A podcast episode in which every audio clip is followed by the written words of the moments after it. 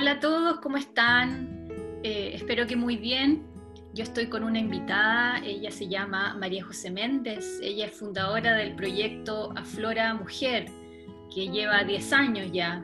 Ella es Life and Leadership Coach, es psicóloga transpersonal, terapeuta floral, astróloga, terapeuta en visión cuántica de la geometría sagrada, terapeuta en obsidiana y cristaloterapia femenina. Es educadora menstrual y creadora del coaching lunar entre algunas cosas más. Eh, hola María José Coté, ¿cómo estás? Hola Linda, muy bien, muy feliz de estar aquí conversando sobre todos estos temas. Oye Coté, antes de comenzar, cuéntame ¿qué, ves eh, de este proceso que comenzó obviamente con el estallido social chileno. Qué ves de aquí ya a estos meses que, podemos un poco digerir esto que está pasando? ¿Cómo ha sido para ti? Eh, bueno, es intenso como todo. Creo que cualquier ser humano que, está viviendo este tiempo eh, no esperaba eh, un despertar tan abrupto ni, con tanta energía de, Ares, ¿no? como de, ese, dios de la guerra, de ese dios del del combate, del enfrentamiento, y eso hace que sea también eh, difícil de afrontar para cualquiera que esté viviendo, no solo lo que está pasando aquí en Chile con lo que pasó del estallido, lo que está pasando ahora, es un enfrentamiento fuerte, eh, sobre todo con lo que está pasando adentro de las personas con todo este tiempo, se está manifestando afuera y podría decirte como, claro, es una oportunidad, porque desde, desde el lugar, desde desde una conciencia como más expandida, más esperadora, eh, todo lo que son desafíos son oportunidades, pero hay, hay, mucho trabajo que hacer, hay mucho trabajo que hacer para que la gente pueda eh, entrar en, observar que hay una oportunidad en todos estos desafíos, en todos estos estallidos, en todos estos despertar y, y poder guiar un poco, como encaminar la situación a que, a que la gente pueda sacar de, esto lo mejor y, y, va a ser una transformación radical en la conciencia de las personas, ¿no? Como que ese, ese es el trabajo que, que, más, más complejo veo, porque en general la gente se enfoca en todo lo malo que hay. Entonces hay que educar y adiestrar la mente, las conductas, para poder llegar un poco a, esa, a ese espacio en donde ves lo bueno en lo malo, como ese lado blanco en el lado negro, como el yin y el yang, ¿no? Como para eso hay que hacer una, una educación. ¿Te diste cuenta el despertar femenino que ocurrió ya en el estallido, incluso un poquito antes, a nivel mundial incluso? Yo, a mí me sorprendió mucho, de repente historias de Twitter donde mujeres en el fondo abrían sus dolores de abuso históricos de, abuelas, de mamás, de ellas mismas. me di cuenta que empezó un despertar femenino. Yo creo que tú más que nadie también lo sentiste, ¿no? Sí, sí notablemente. Eh, si bien yo vengo, trabajo todo esto, todos estos años con muchas mujeres, visto que ellas, he visto los estallidos en silencio, ¿no? Como, como en esos pequeños espacios en donde volvemos un espacio sagrado, en donde nos juntamos entre mujeres. Y he visto siempre esos pequeños estallidos, esos secretos que salen eh, esa, ese miedo que se expresa en muchas mujeres, que lo compartimos entre todas y todo lo que vimos, pero claro, ahora se hizo masivo, eh, las mujeres desde algún lugar tomamos fuerza para poder eh, mostrar qué es lo que estaba pasando. para mí no fue raro, no fue normal, como te digo, lo vengo viendo siempre, pero hacerlo público y, tomar desde un espacio no sé, social, ¿no? Un espacio de, poder hacer que, la gente que no ve que esto está pasando, eh, que sea visible, hay que se necesitan muchos ovarios, ¿no? Como ovarios muy grandes para poder mostrarlo.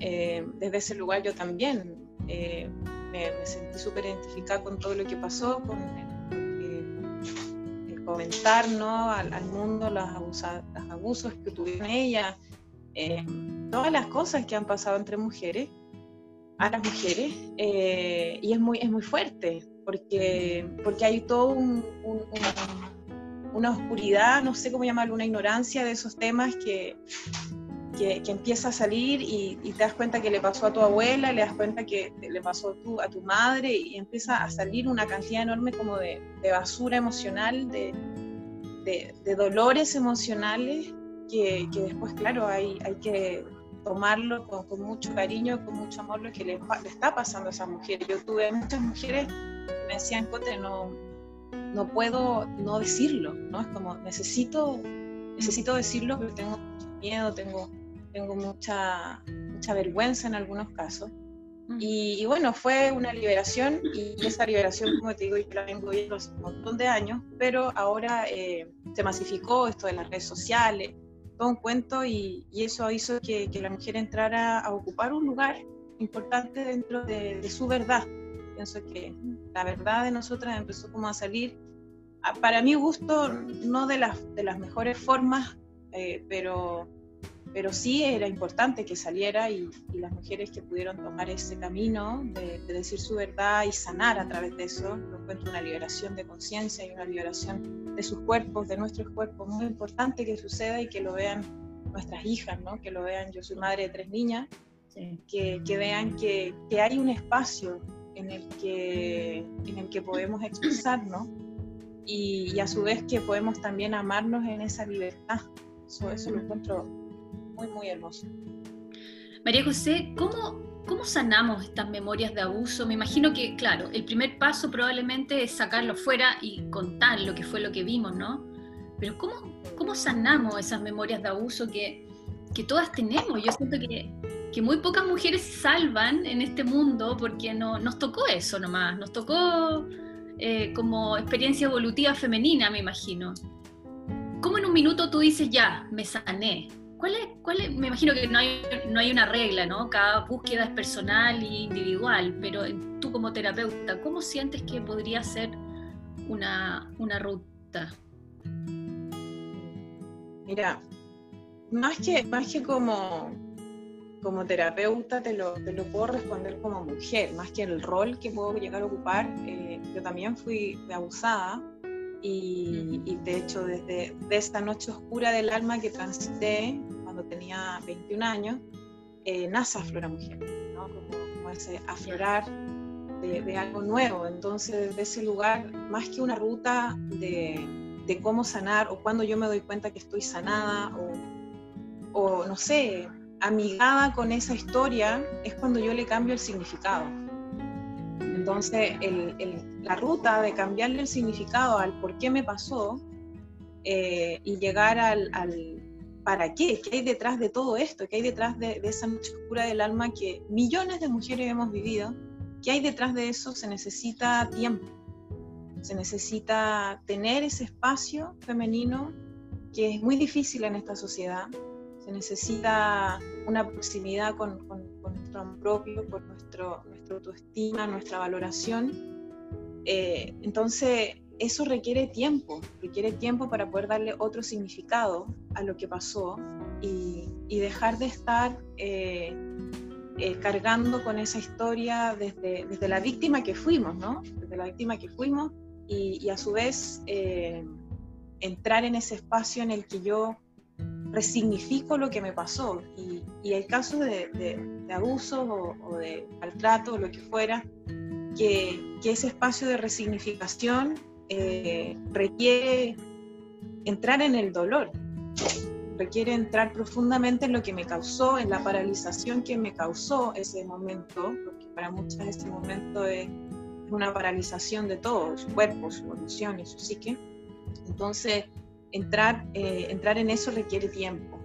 Y si podría decirte, no sé, una ruta, te diría, eh, es una ruta de, vuelta a una, de vuelta a tu hogar interior, que requiere ver todas esas heridas y cicatrices que, que están ahí adentro y, y eso es, es, muy doloroso, es muy doloroso y, se necesita estar acompañado. Si hubiera un camino, te podría decir que, que sea acompañado, sea en tribu, sea entre mujeres, sea siempre con, con, con, esa compañía femenina que te va a sostener y te va a ayudar a, a derretirte, a, a desmembrarte, a, a sollozar si es necesario, y, desde ahí levantarte dándole un nuevo significado, pero, pero eso requiere, como te decía, requiere tiempo, requiere una tribu que te ayude a, volver a, verte desde otro lugar. Entonces esa resignificación eh, es, un, es, un, viaje del héroe, del héroe, ¿no? Es como el viaje de la heroína que uno hace, que se encuentra en la mitad de su vida perdida en algún lugar y, de pronto aparece su tribu, aparecen sus maestros, aparecen sus maestras y, te ayudan a, darle vuelta a la historia. y, entonces ese camino, ese camino yo lo he visto, lo he transitado yo misma. Lo que más necesita es tiempo, no, no se sana de un momento a otro, no se sana en tres pasos, no se sana posiblemente una puede, no sé, abrir un poco esa ventana, pero a lo largo de los años eh, siempre van a haber vestigios de tu alma que hay que ir a buscar, ¿no? De, esos momentos tan paralizantes, hay que ir a poquito, año tras año, mes, tras mes, eh, ir a buscar esos pedacitos de tu alma hasta volver a darle un significado a lo que viviste en esta experiencia humana, que es una experiencia humana. El alma está aprendiendo algo a través de esa experiencia y llegar a ese entendimiento requiere un cambio radical en el significado que le das a esa experiencia y eso requiere tiempo. Sí, porque siento yo que obviamente todas estas son experiencias que elegimos venir a vivir, ¿ya? Para justamente evolucionarla. Y, me imagino que obviamente lo que más golpea es el amor propio. Entonces cuando ya transitas ese camino de amor propio y te, y te empoderas, ¿no es cierto? Y empiezas a conectar con, con, con sentirte en el fondo diosa, eh, es, una, es, un, es un check en el, en el camino, ¿no? Y vas en eso. Y, pero siento que el último paso, que, que hoy día creo que es uno de los más importantes, es cómo nos amigamos con, con el sexo masculino, cómo nos amigamos y construimos estos nuevos hombres, eh, para ir cerrar el, el, el, ciclo completo. ¿Qué opinas tú de eso? Sí. Eh, sí, es. A ver, es, un, es una trampa igual.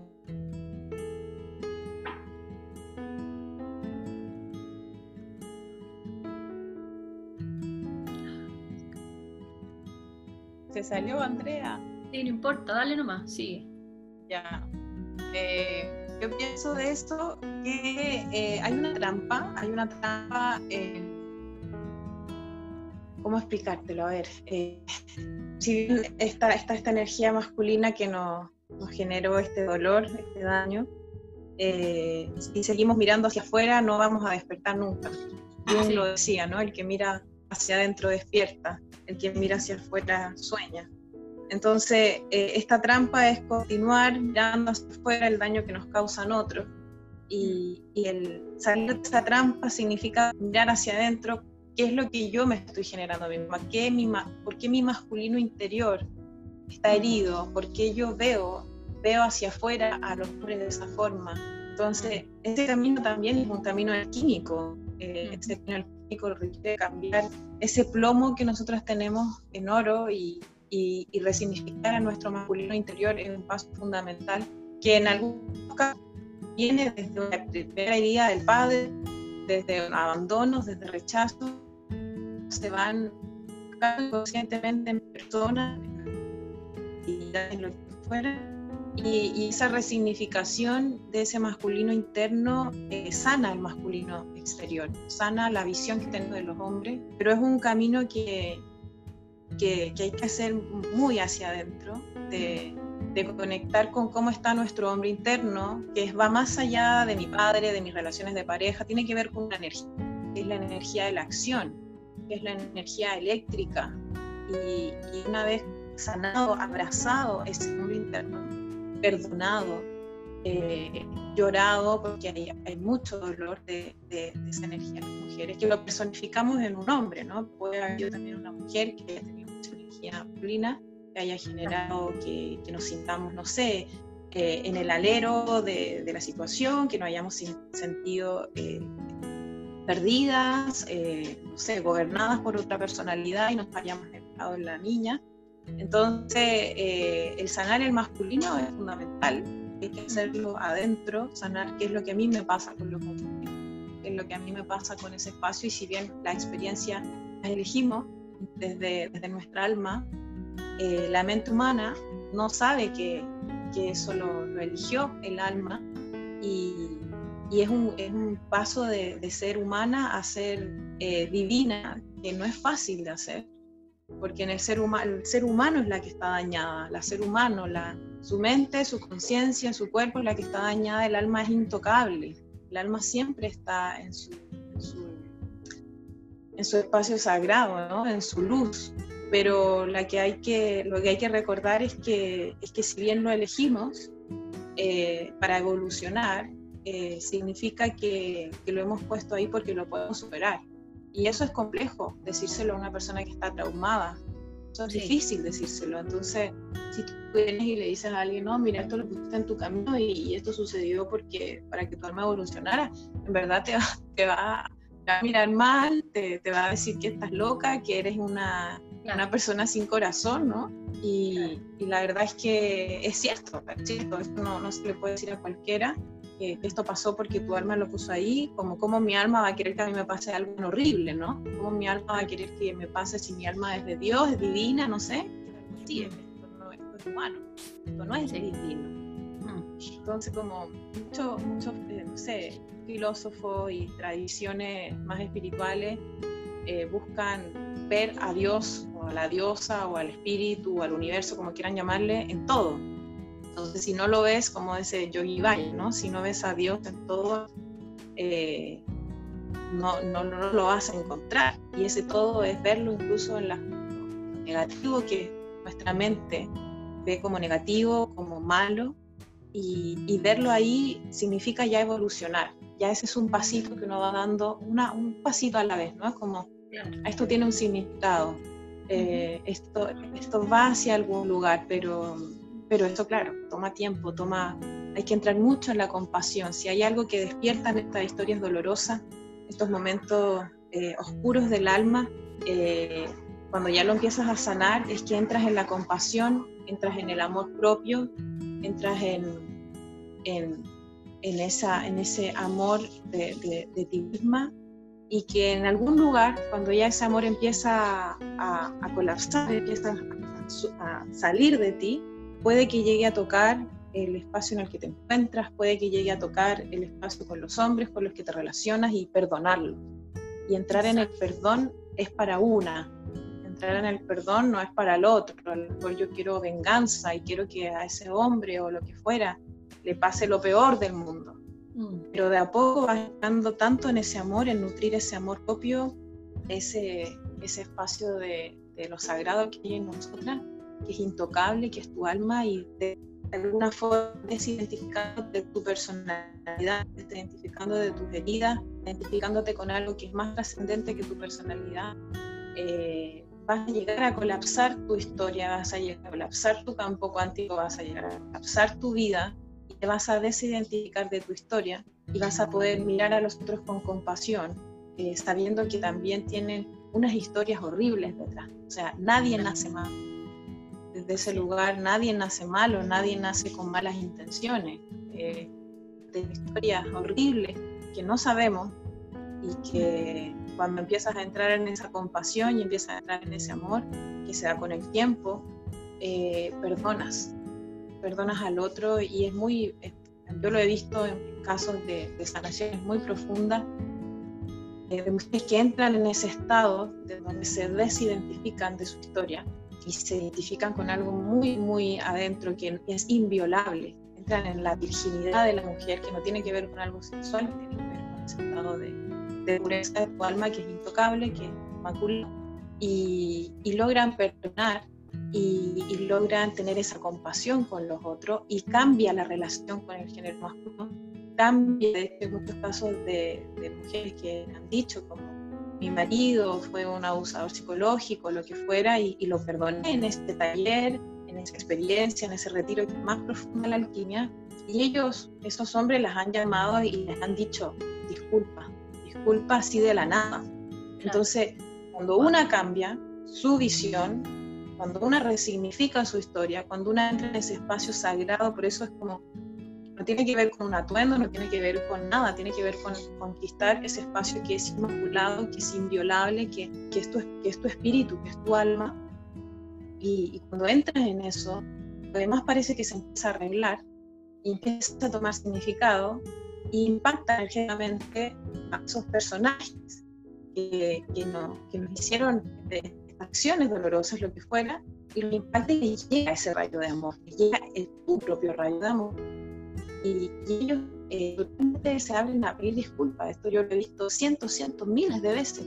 Mujeres que han tenido experiencias de sanación profunda y de entrar en ellas profundamente, yo le llamo el toque de la diosa, ¿no? Es como cuando, el toque, cuando la diosa, ese amor femenino te toma, te toca el corazón, eh, nunca más vuelves a ser la misma. Y no vuelves a ser la misma porque entras en esa compasión, esa, en, ese amor.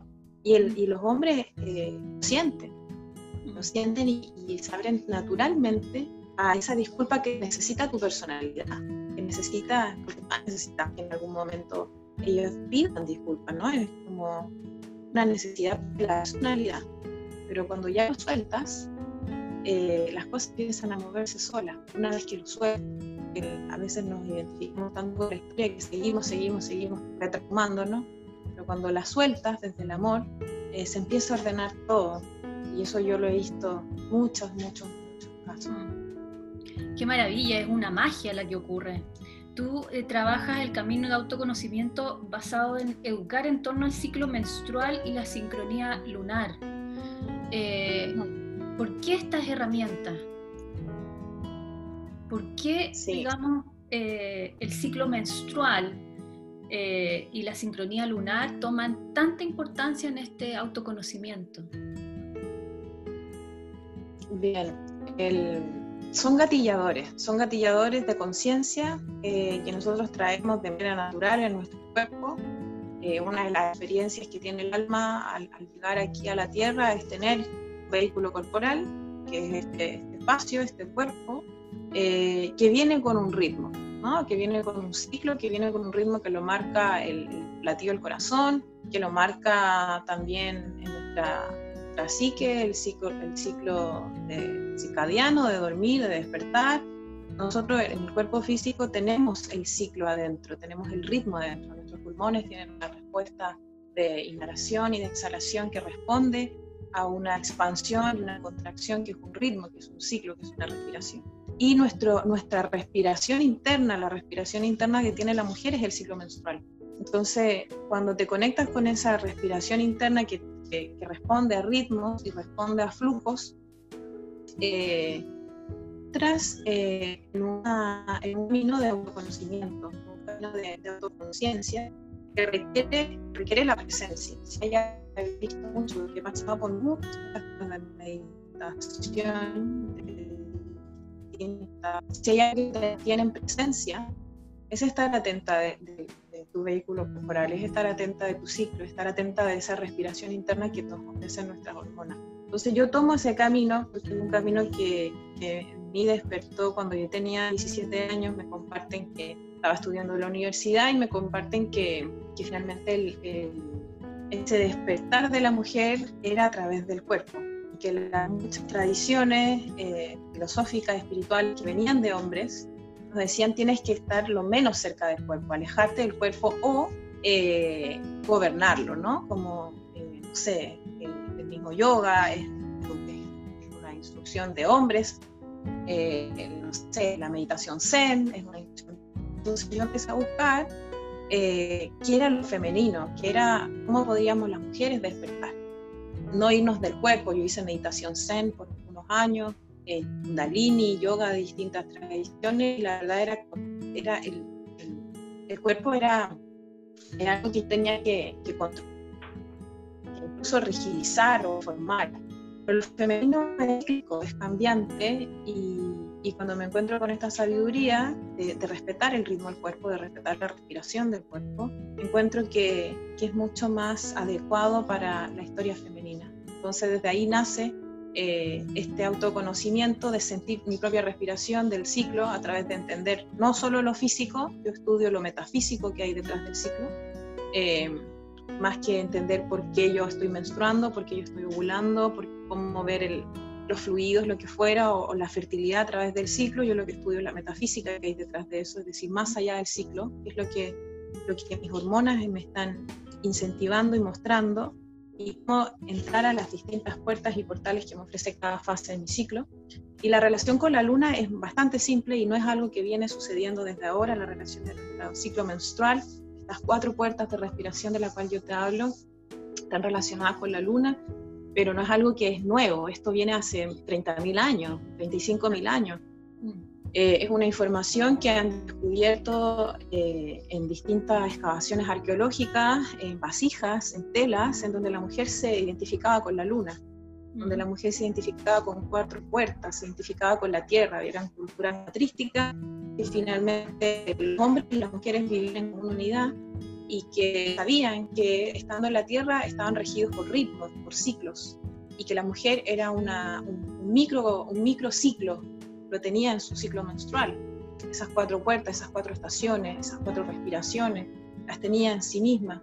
Entonces, esa observación que hicieron nuestras ancestras, podríamos decirle, ¿no? Eh, fue observar que a través de su ciclo interno, su menstruación interna, esas cuatro fases, eh, había una, una similitud con las cuatro fases de la luna. Y a través de eso empezaron a organizar también su fertilidad y darse cuenta de que estaban en conexión con ella y que, y que había una, una, observación que las hacía pertenecer a la Tierra. Ellas a través de la observación se organizaron. La Luna fue el primer calendario en el que todos los seres humanos en todas las tradiciones se organizaron.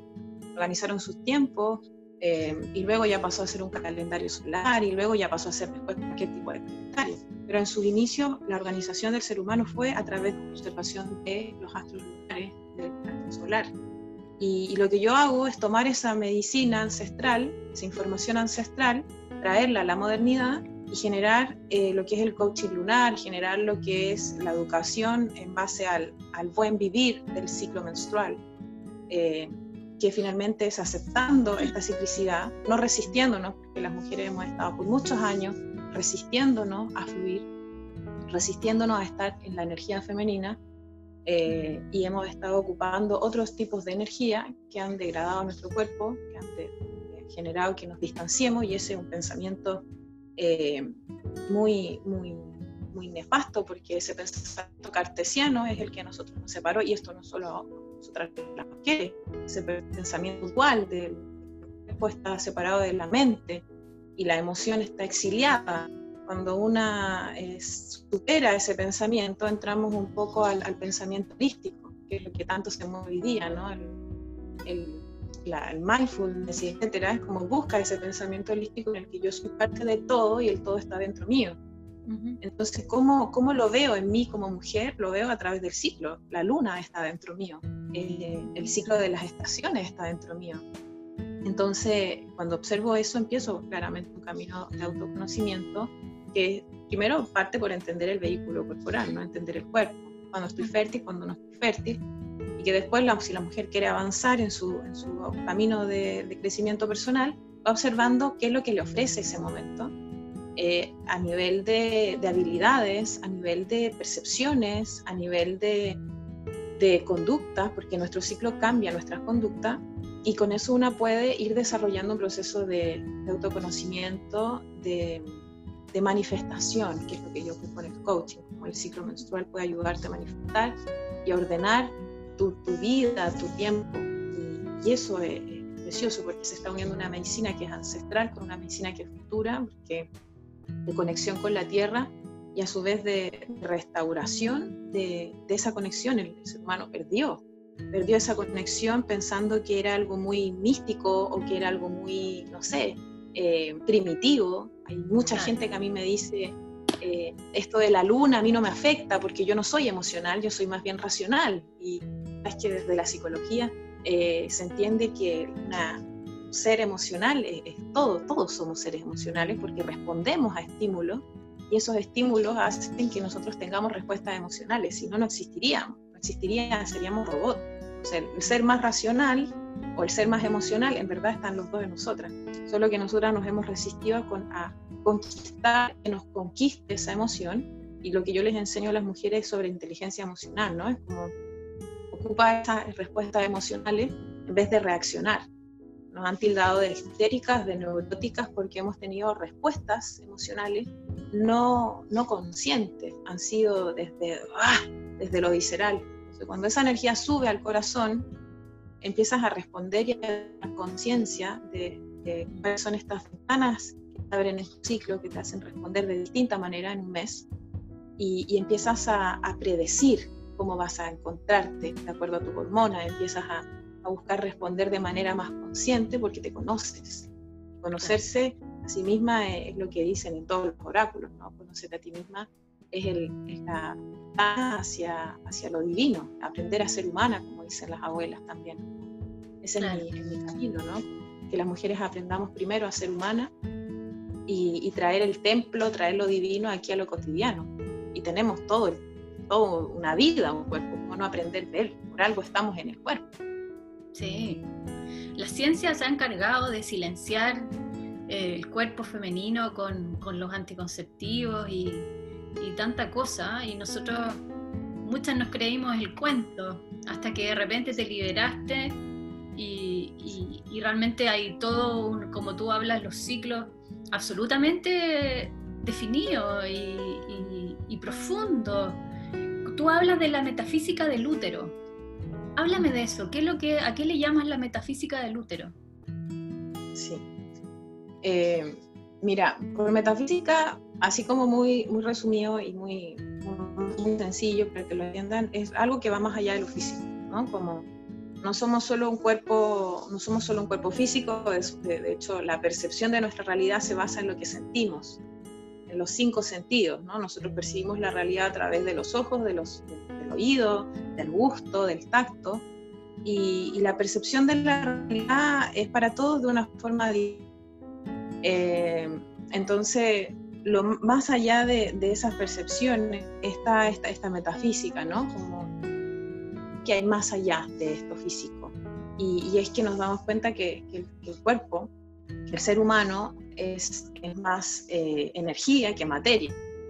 Eh, que independientemente de que yo tenga un conocimiento de mi útero, si no lo conozco energéticamente, eh, me estoy quedando solamente en la materia. Como dice la física cuántica, me estoy quedando solamente en la partícula y no estoy yendo a la onda. Entonces, cuando yo hablo de metafísica del útero, que de hecho es el título del segundo libro que estoy escribiendo, que es una investigación que llevo haciendo por todos estos años, desde, que, desde hace 17 años, como comprendiendo esto y ayudando a que las mujeres lo entiendan, es entender el cuerpo emocional del útero. Más allá de un órgano físico, eh, el órgano físico está siendo nutrido por energía, todos los órganos. Y es una información, una sabiduría que viene tanto de hace, no sé, hace 5.000 años, ¿no? Que, es del taoísmo, de, sí, el tao habla de eso. cultura. Yo practico taoísmo hace muchos años. Entonces, los taoístas dicen que, eh, y la medicina china también, ¿no? Como estas medicinas tan ancestrales, que todos los órganos son depósitos de información y de energía, que todos los órganos tienen un espíritu, ¿no? una energía. Entonces, cuando hablamos de la metafísica del útero, hablamos de eso, hablamos de, del cuerpo emocional del útero. Y, el cuerpo emocional eh, es, es por donde nosotros percibimos la realidad. Entonces, cómo la mujer percibe su realidad de acuerdo a todas las historias que, se han, que han estado en su vida nosotros vamos eh, creando una significancia de lo que es un hombre, de lo que es eh, una casa, lo que es un hogar, lo que es ser mujer. Vamos generando significantes en nuestra cabeza, de acuerdo a las historias que hemos vivido, que hemos escuchado, que hemos ah, incorporado inconscientemente incluso. Entonces, todas esas historias quedan en este cuerpo emocional que eh, específicamente yo lo, veo en el útero, que, pero el cuerpo emocional es todo, ¿no? Está en uno de los siete cuerpos eh, pero en el, útero está esa memoria de nuestra vida, eh, a la vez que eh, en el hombre está en la próstata. Entonces, en la mujer está esta memoria de cómo ella vivió su vida. cuando yo hablo de la metafísica del útero, hablo de, un trabajo que, que, vengo observando en mí misma y en las otras mujeres, de cómo sus emociones, de cómo lo que ellas han vivido en su vida queda guardado en su memoria muscular incluso queda guardado en su registro y eso es un principio de cómo la creencia impacta la biología. Entonces, todo lo que haya pasado una mujer eh, ya sea porque se sintió eh, exigida, porque se sintió abandonada, rechazada, porque la maternidad le fue muy difícil, lo que fuera, todas las historias quedan en esa memoria muscular y el útero físico se afecta. Y empiezan a haber un sinfín de trastornos, desde hormonales hasta posibles cáncer, que empiezan a afectar todos estos, estos circuitos energéticos, que somos verdaderas carreteras de energía, empiezan a afectar y terminan impactando la materia. Entonces, eh, yo he comprobado que eh, hay, hay, cuatro caminos, que, que, es un poco lo que yo comparto también en el libro y lo compartí en redes sociales también, en donde el útero da esta información y, y, la guarda como memoria en el cuerpo emocional. Y esta primera memoria parte por el linaje. Eh, la primera memoria de, del linaje que, que, nosotros guardamos en el útero parte desde, desde nuestra primera gestación eh, esa información de lo que nuestra propia madre sintió, de lo que vivió, todo eso se guarda y eso es una investigación también que vienen haciendo de cómo la, la información genética se guarda en el ADN ribosomal y, y, se, y se queda toda la heredabilidad en ese ADN que parte de la línea materna. Entonces, también yo estando en, gestación de mis hijas, eh, comprobé que eso es real, comprobé cómo el bebé siente, que la madre siente como todo lo que la madre está experimentando aquí en el mundo físico, cotidiano, normal, el, el bebé lo siente y eso es una prueba real de, de, cómo las hormonas empiezan a alterarse cuando la madre está, está sobresaltada, está nerviosa, empieza a generar más adrenalina, cortisol. Toda esa información se va quedando no solo en, el físico del bebé, sino que también en su psique, que es donde se guarda casi el 75% de nuestro inconsciente, en esa vida pasada que le llamo yo tratamos de ver si fuimos, no sé, Cleopatra, Artemisa, no tengo idea, pero nuestra primera vida pasada es la vida intrauterina. Entonces ahí se guarda mucha memoria, sobre todo también en el parto. Y así un sinfín de historias hacia atrás de nuestra ancestros. Luego tenemos la, memoria de la impregnación energética. Eh, y esto es una investigación mía, ¿no? no, no, no es, uno, es, un orden que yo estoy llevando. La impregnación energética, eh, el útero capta como un recipiente eh, único órgano eh, vacío por dentro. Es, el, es, un músculo tan grande, capaz de, de sostener eh, 150 veces su peso, de crecer más de 10 veces su tamaño, de, de, generar otro, otro órgano adentro, que es la placenta. El útero es capaz de, mucho. Si yo lo llevo a, mi, a, mi, a, a, la metáfora de esto, observo que el útero es capaz de recibir mucho, de sostener mucho. Por eso las mujeres tenemos esas capacidades de sostener, de recibir, de acoger. El útero, los órganos nos dicen, el cuerpo nos habla. Entonces, nosotros recibimos y acogemos de nuestras relaciones de pareja, nuestras relaciones sexuales. Y ahí es cuando entra la impregnación energética, eh, de nuestros encuentros sexual con hombres o con mujeres eh, esa información de nuestro encuentro sexual, de hacer el amor, de tener sexo con alguien, no solo se guarda como memoria física de, de, de, de lo que haya sentido en ese momento, eh, sino también de lo que, de lo que yo lo haya percibido, de lo que haya entrado en mí de esa persona y lo que yo haya entrado de, esa persona, de lo que haya entrado de mí en esa otra persona. Hay un intercambio energético y ahí entramos más a hablar de, de este intercambio que pueden existir entre hombres y mujeres. Y esa información es importante porque guardamos a, a esas relaciones de pareja. No es que nos guardemos a, a ti, también Claudio, no sé, si tú tienes, te gustan relacionarte con hombres o con mujeres, no sé. No es que las guardemos a ellos así como un tesoro, ¿no? Es que guardamos el recuerdo que nos generó estar. Y hay muchos recuerdos sexuales que no nos, no, no yéndonos en lo físico, no, no, que no, no hayan dejado satisfechas, pero sí eh, quedamos con una sensación rara de, de, de, vacío, de que no me amaban, de, de, que, de que me utilizaban y así. Entonces, esos encuentros quedan guardados en nuestro memoria emocional, en el cuerpo emocional de nuestro útero.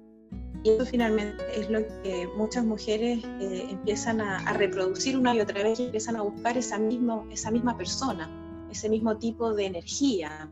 De persona buscamos ese mismo tipo de energía porque el útero es un recipiente, es un, es un resonador. Entonces, si yo no limpio mi resonador de energía, es como una antena, ¿no? Sigo emitiendo la misma frecuencia, Por eso es importante el, vacío de esta información de nosotras, que después te cuento cómo se vacía esta información. Y, una de ellas, bueno, esa memoria de la impregnación que requiere eh, intercambio de fluidos, requiere intercambio de fluidos, eh, ya sea saliva, ya sea flujo, eh, es como cuando nosotros nos resfriamos y tomamos nuestra nariz, pasamos estos bichitos que son invisibles, pero es, energía al final. Y otra de las memorias es la emisión de energía. La emisión de energía requiere tiempo y proximidad. Eso significa que eh, nos observamos como más que un cuerpo físico y nosotros ahora, por ejemplo, estamos intercambiando emisión de energía. Yo estoy, tú estás en tu casa, yo estoy en la mía, pero estamos emitiendo algo. Yo estoy, tú me estás escuchando a través de mi voz, estás viendo, eh, la gente también nos está escuchando, estamos emitiendo. Hay una emisión, hay una, emisor y un receptor.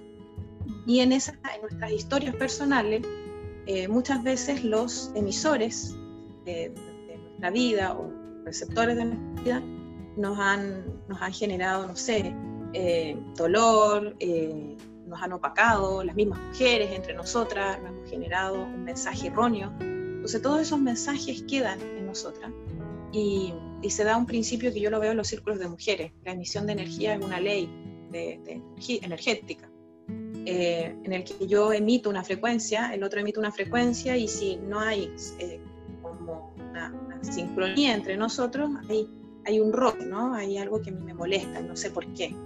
Eh, y esa en los círculos de mujeres se da la emisión en el que muchas mujeres cuando están juntas por mucho tiempo comienzan a menstruar al mismo tiempo.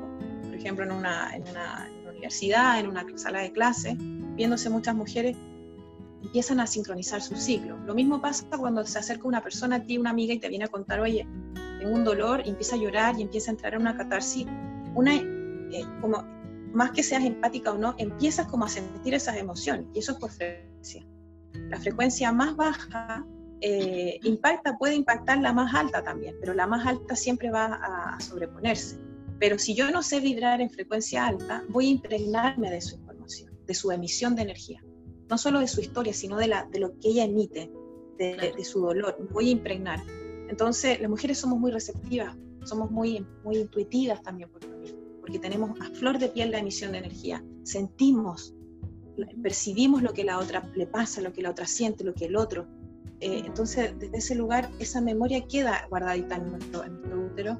Y yo lo he comprobado en mujeres eh, que viven, por ejemplo, en, están en, en sus oficinas y están rodeadas de personas malhumoradas, malas ondas, y ellas llegan con toda su buena onda, con una energía muy disponible, y de repente como que se cambia y entra en esa frecuencia de mala onda, de discutir, y es como, me enajené, es como yo no soy así, ¿no? es como, ¿qué me pasa? Y eso es por frecuencia, ¿no? Entonces, eh, la emisión de energía requiere ese tiempo y esa proximidad con ese tipo de, de, frecuencia. Hay muchos casos también que he visto de, de mujeres que están en relaciones de pareja, que empiezan a ocupar las mismas muletillas, que empiezan incluso a vestirse con la ropa de su pareja, que empiezan a, a buscar, a gustarle la misma música, eh, que empiezan a, a, parecerse a él, incluso físicamente, empieza a haber una mimetización, algo, algo hay ahí. Y, y la verdad es que es por emisión energética. Eh, a lo mejor esa frecuencia eh, que emite ese, esa persona y tú eres más influenciable, te, contagia de alguna forma, se hace tuya. Entonces, eh, es fuerte, es fuerte la, energía de la emisión porque pasa en todo orden de cosas, en toda relación de cosas. Y terminamos sintiendo algo que no somos. Y el, la última memoria tiene que ver con los introyectos. Los introyectos o los sistemas de creencia. Todo lo que yo crea acerca de ser mujer, todo lo que yo piense de mí, lo que piense de otras mujeres, todo eh, es, es una creencia y, las creencias transforman tu realidad. A través de las creencias tú vas creando tu realidad, tu vida. Entonces, todo eso se guarda en esta cajita de, Pandora, se guarda en este cofre, en este útero, esa información que es un trabajo de investigación personal. A través de, de las sesiones, a través de un trabajo de profundización, se va viendo cuáles son esas memorias, cuáles son mis memorias de linaje, de impregnación.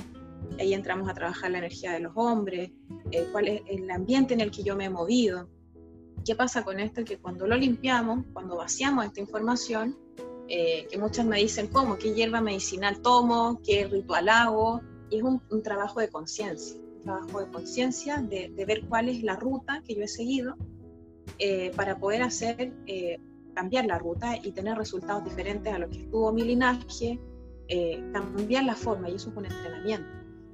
Finalmente es, construir nuevas creencias que no, que no apunten a esas memorias, digamos, de, de enfermedad o de dolor, Sí, y vaciarse, vaciarse de lo que no soy, vaciarse de lo que no es mío.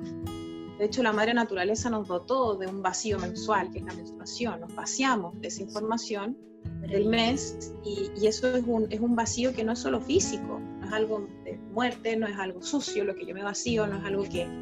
Es algo de, eh, de un principio femenino en el que yo recibo información, tengo un cuenco, tengo un órgano que es vacío por dentro y que al estar con mucha información energética adentro de lo que pasó en el mes, de todo y sobre todo en una sociedad que, es retentiva, que no hace que la mujer exprese, que no hace que la mujer saque hacia afuera, como que se nos retuvo el, soltar, ¿no? No soltamos ni, ni, los peos, perdón por la palabra, pero no soltamos nada a la mujer.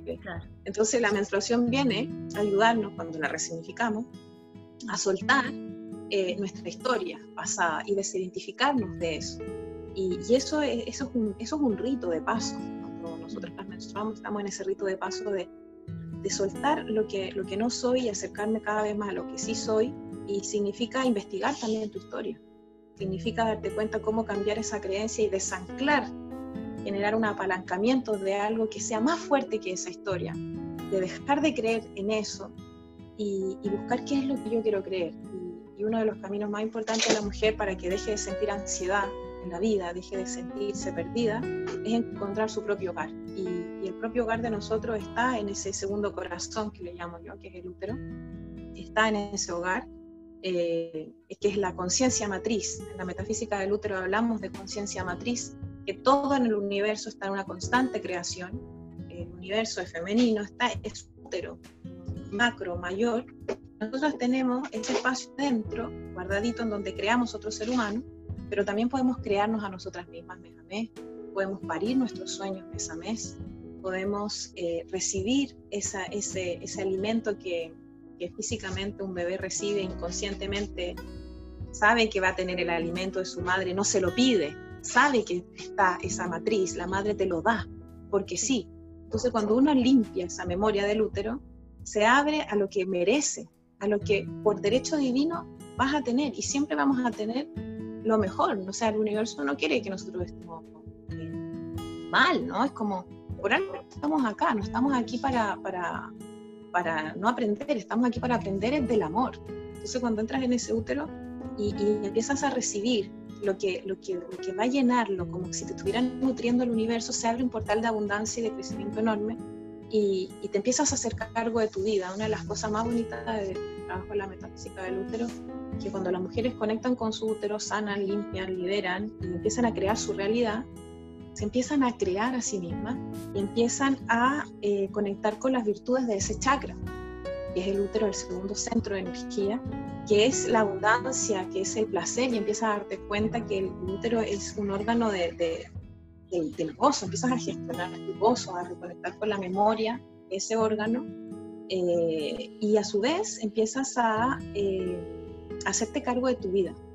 Eh, empezamos a crecer, cuando entramos en nuestro útero empezamos a crecer, salimos del útero de nuestra madre, energéticamente salimos de su útero y empezamos a entrar en un útero mayor, un útero cósmico, en una matriz cósmica de, de conciencia y, empezamos a, evolucionar, a crecer más, a hacernos grandes. No es como, no, va a depender si tienes 40, 35, 50 años la madurez. Empiezas a madurar espiritualmente.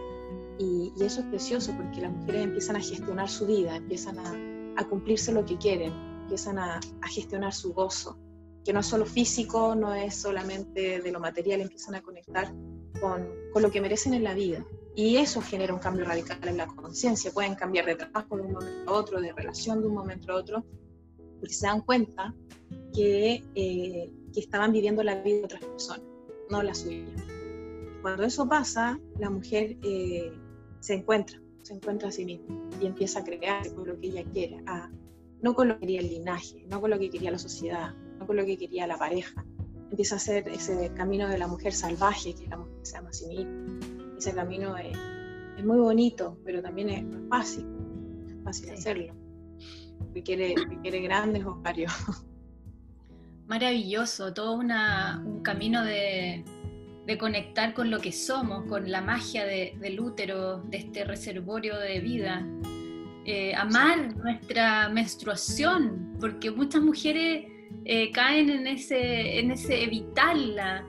Eh, como, como ese regalo que dices tú de poder desde ahí poder limpiar. ¿Qué pasa cuando ya la menstruación no existe en nuestra vida? Llegamos a, la etapa en que ya dejamos de menstruar. ¿Qué, qué mecanismos tiene, tiene, el útero para poder limpiarse? Em, bueno, la menstruación es un tema enorme, ¿no? Como es el tabú de la sociedad desde siempre. Y, y, yo siempre les digo que es importante darse cuenta de, antes de llegar a la menopausia, ¿no? que yo te lo voy a comentar, es como em, la menstruación eh, la, tienes, no, la tienes en tu vida por más de 40 años. Si te llega a los 12 años, vas a terminar a los 45 teniendo quizás los primeros indicios de la, de la menopausia. Eh, y es, complejo pensar tantos años y decir, voy a tener tantos años de mi vida odiando algo que es mensual y de lo cual no me puedo liberar, porque es una ley. De hecho, por eso se le llama la regla, ¿no? Es una ley natural, que todas vamos a entrar y que nos resistimos por toda la, la, la, desinformación e ignorancia que hay con respecto al tema, eh, que, es que yo finalmente hago hace 10 años de educar sobre el bienestar menstrual y la metafísica que hay detrás. Entonces, eh, cuando, cuando nos perdimos esa información, porque a mí no me llegó desde a mí me llegó desde una abuela, medicina, eh, que ni siquiera era chilena, y me dijo, mira, este es un prodigio, esto, esto es maravilloso, esto, esto a ti te sana, esto te, te, te lava tus emociones, tú eres un receptáculo de información y mes a mes te vacías para crear algo nuevo. Y cuando yo recibo esa información fue como, wow, esto a mí no me lo dijeron jamás, ni en el colegio, ni la había ni en mi madre, ni en mi abuela, ni en nadie, ¿no? Entonces, tienes esa información te cambia la vida por completo. Y al llegar a la menopausia, cuando tú llegas a esa fase, eh, estás en un, eh, y llegas a una fase consciente, llegas, llegas despierta a esa fase, no llegas dormida, llena de, de dolores, llena de, de, sensaciones de venganza, de ira, de lo que fuera, llegas despierta, llegas a la fase de la sabia, y, llegas a la fase de la sabia no porque tengas más conocimiento o porque eh, tengas, no sé, como dicen las abuelas, he caminado más que tú. Más que eso, llegas a la fase de la sabia porque has aprendido a soltar. Y al soltar a nosotros nos enseñan mes a mes a soltar. En distintas tradiciones eh, espirituales, lo que fuera, siempre se nos enseñó el desapego. Desapégate, desapégate, desapégate, desapégate. Y nosotras en el cuerpo tenemos un desapego mensual y físico y es menstruación. Nos desapegamos biológicamente, nuestro endometrio se desapega del útero, se desescama poco a poco y nosotros lo tenemos mes a mes. Pero no nos dijeron, nos dijeron desapégate de tu sensibilidad, desapégate de, de, tu naturaleza, pero no nos dijeron que ahí estaba el desapego en nosotras. Entonces, si una mujer no lo ha vivido mes a mes, no ha vivido ese pequeño duelo, eh, dolor, porque no es natural que nos duele, es un tema enorme, porque nos duele. Eh, llegamos a la fase de la sabia sabiendo desapegarse y cuando la, mujer sabia despierta, eh, te sientes entera en ti misma, porque ya has tenido desapegos mensuales durante 40 años, estás desapegado de emociones que no te pertenecen y has entrado cada vez más en tu vacuidad, más cada vez más en ti, y la fase sabia en el que te sientes entera en ti misma.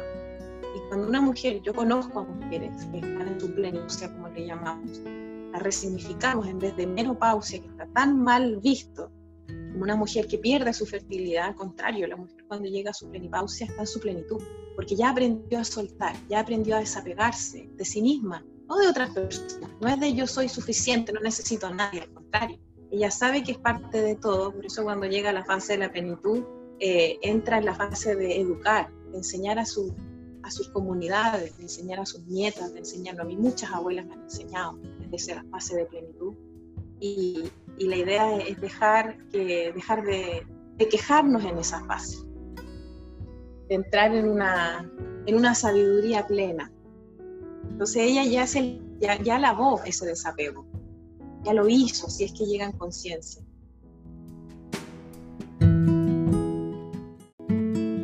Pucha, Conté, no te quiero quitar más tiempo, ha estado súper buena la conversa, seguiría hablando, pero que ni te cuento. sí, muy buena, muy buena. Súper, un besito grande, cariño a tu familia. Gracias, hermosa. Chao, chao.